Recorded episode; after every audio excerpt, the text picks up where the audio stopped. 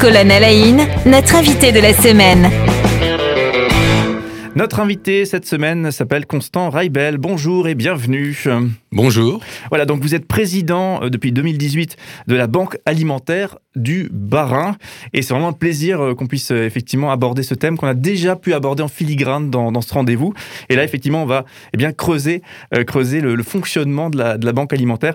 D'ailleurs, on sort, on peut dire, d'une période de collecte. C'était fin novembre. C'est un moment fort, hein, je crois, pour la Banque alimentaire. Absolument, la collecte qu'on organise une fois par an, hein, c'est un peu notre, notre action la plus médiatisée.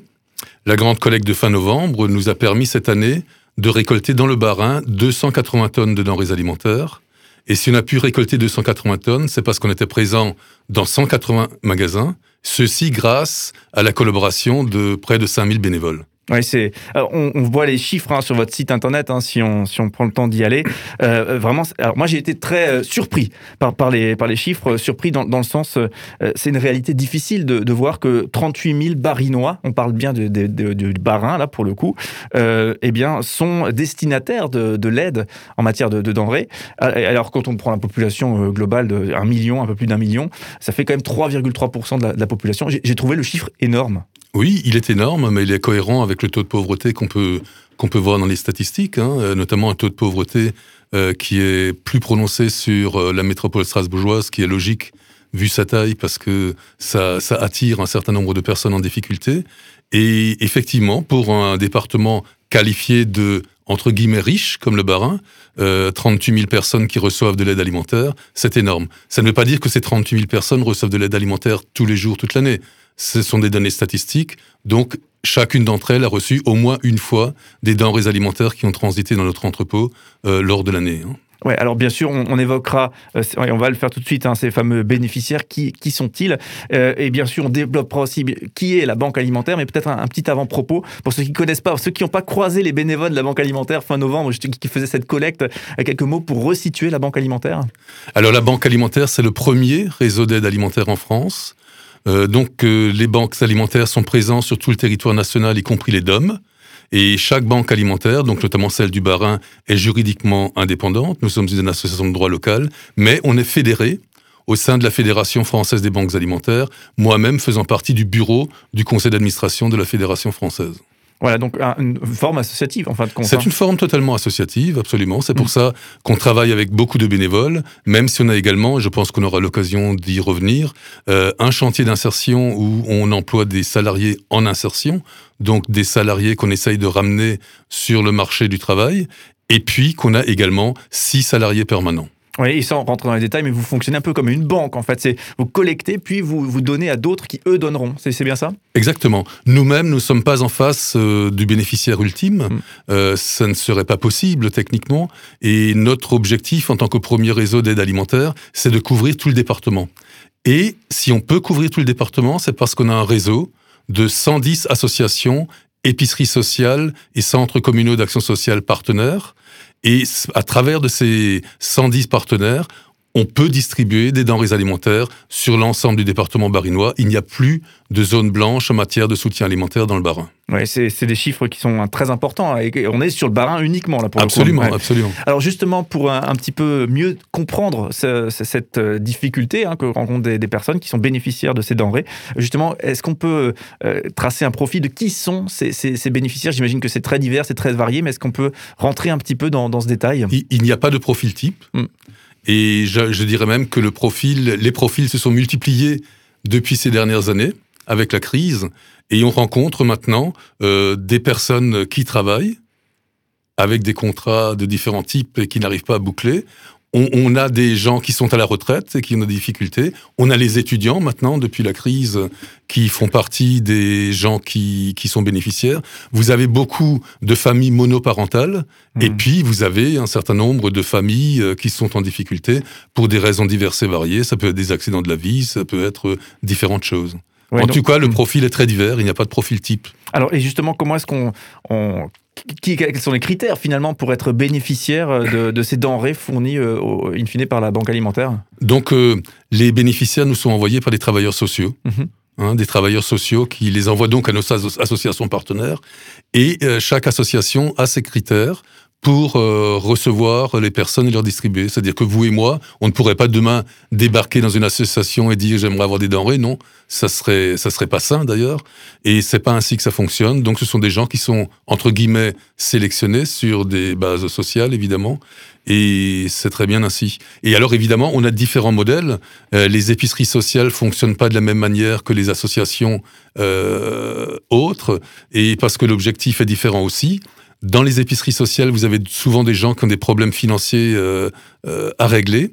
Et donc, il y a une démarche euh, qui est de dire ce qui est gratuit n'est pas forcément toujours bon. Donc, dans les épiceries sociales, les bénéficiaires sont accompagnés par des personnes qui leur aident à gérer leur budget s'ils ont des difficultés et ils reçoivent des aliments qui payent au maximum 10% de la valeur de ces aliments. Et donc, à chaque fois, euh, on explique aux personnes, ben voilà, vous avez pris euh, pour 10 euh, euros de produits, c'est l'équivalent de 100 euros. Donc, vous avez économisé 90 euros que vous pouvez affecter à autre chose. Et par ailleurs, vous avez les associations classiques, que ce soit des implantations locales d'associations nationales ou des associations locales qui font des distributions gratuites. Oui, justement, on avait évoqué la banque alimentaire euh, euh, la semaine dernière, justement, ou il y a deux semaines, pardon, euh, avec une association locale qui elle-même distribue des denrées réceptionnées auprès de la, de la banque alimentaire. Voilà, pour ceux qui nous suivent régulièrement, vous ferez facilement le lien. je rebondis sur ce que vous disiez. Est-ce qu'il y a beaucoup de jeunes? Est-ce que les, les, jeunes bénéficiaires, c'est quelque chose en augmentation? Je pense aux étudiants liés au contexte notamment. Bah écoutez, oui, puisque vous avez certainement lu dans la presse locale et vu des photos de gens qui faisaient la queue. Alors, euh, on a participé très activement au soutien euh, euh, des étudiants, leur livrant une quantité énorme de produits. Je crois que c'était à peu près 60 tonnes l'an dernier, alors que les années pré-crise du Covid, les mêmes structures recevaient entre 2 et 3 tonnes. Donc, vous voyez un peu le gap. Et on a pu faire face à cette hausse de, de demande, malgré une diminution des dons qui était liée aussi à l'environnement, parce qu'il y a des entreprises qui travaillaient pas complètement, etc., etc. Et on a été obligé pour la première fois depuis 35 ans d'acheter des denrées alimentaires, alors que depuis 35 ans, notre leitmotiv est de dire on travaille uniquement avec des dons. Cependant, si on n'avait pas pu acheter des denrées alimentaires en 2020, nous n'aurions plus eu de denrées alimentaires à distribuer à compter du mois d'octobre. Alors vous me direz, mais comment avez-vous fait pour acheter des denrées alimentaires? Vous êtes une association. C'est une très bonne question. Donc effectivement, nous n'avons pas de trésorerie cachée, nous avons une trésorerie euh, juste ce qu'il faut pour fonctionner, mais nous avons bénéficié d'un soutien très fort de l'État nous avons également eu des produits de l'Europe et nous avons eu les collectivités locales qui ont fait des, subventions, mais nous avons eu un engagement très fort d'entreprises privées. Il y en a même qui sont venus nous voir sans qu'on les contacte pour nous proposer leur aide, et puis des particuliers qui nous ont envoyé des dons pour nous permettre de faire face à cette demande. Et c'est la preuve finalement que euh, la société sait être généreuse quand il le faut et, c'est finalement, est-ce qu'il y a une forme de mutation de, des, personnes euh, autour de, la banque alimentaire et qui, font vivre la, banque alimentaire? Est-ce que c'est les prémices de quelque chose ou c'était euh, lié au contexte sanitaire uniquement Alors ça, je ne pourrais vous le dire que, que dans un ou deux ans, si je puis dire. Hein. En tout cas, c'est évident que le cercle de nos partenaires privés euh, s'est élargi très nettement et on a eu des soutiens très significatifs de plusieurs entreprises et également de particuliers. Oui, j'imagine que pour tous les, très nombreux bénévoles, ou pour vous aussi, en tant que président de l'association, de la Banque alimentaire du Barin, ça doit faire chaud au cœur tout simplement de voir des gens qui se mobilisent. Absolument. On avait, on avait pris contact, donc évidemment, avec l'État, les collectivités. Je dois dire que l'État était très, très réactif et, et très rapidement, ils nous ont débloqué des sommes plus que conséquentes. Et on a contacté nos entreprises partenaires habituelles qui nous ont soutenus. Et ce qui était merveilleux, c'est que j'ai eu des coups de fil de gens que je ne connaissais pas et qui m'ont dit euh, Monsieur Reibel, est-ce que vous avez besoin d'un soutien pour faire, euh, pour passer le guet? Hmm. Voilà. Merci beaucoup. En tout cas, vous êtes notre invité toute cette semaine, Constant Raibel, donc euh, président de la Banque alimentaire euh, du Barin. Il y a un site internet où on retrouve de très très nombreuses informations. Donc n'hésitez pas à aller le visiter, ce site internet. Hein. Vous googlisez tout ça comme d'habitude et, vous arrivez à bon port. Et effectivement, euh, bien, vous vous y verrez la possibilité de devenir bénévole, la possibilité de, vous engager aussi auprès de la Banque alimentaire du Barin ou autre si vous êtes ailleurs en, France. voilà, c'est possible. On vous retrouve demain, Constant Raibel. On parlera demain, notamment effectivement de la question de la collecte.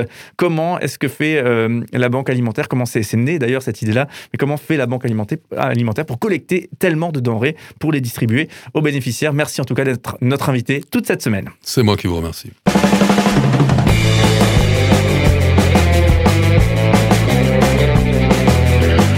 Colonel Aïn, notre invité de la semaine.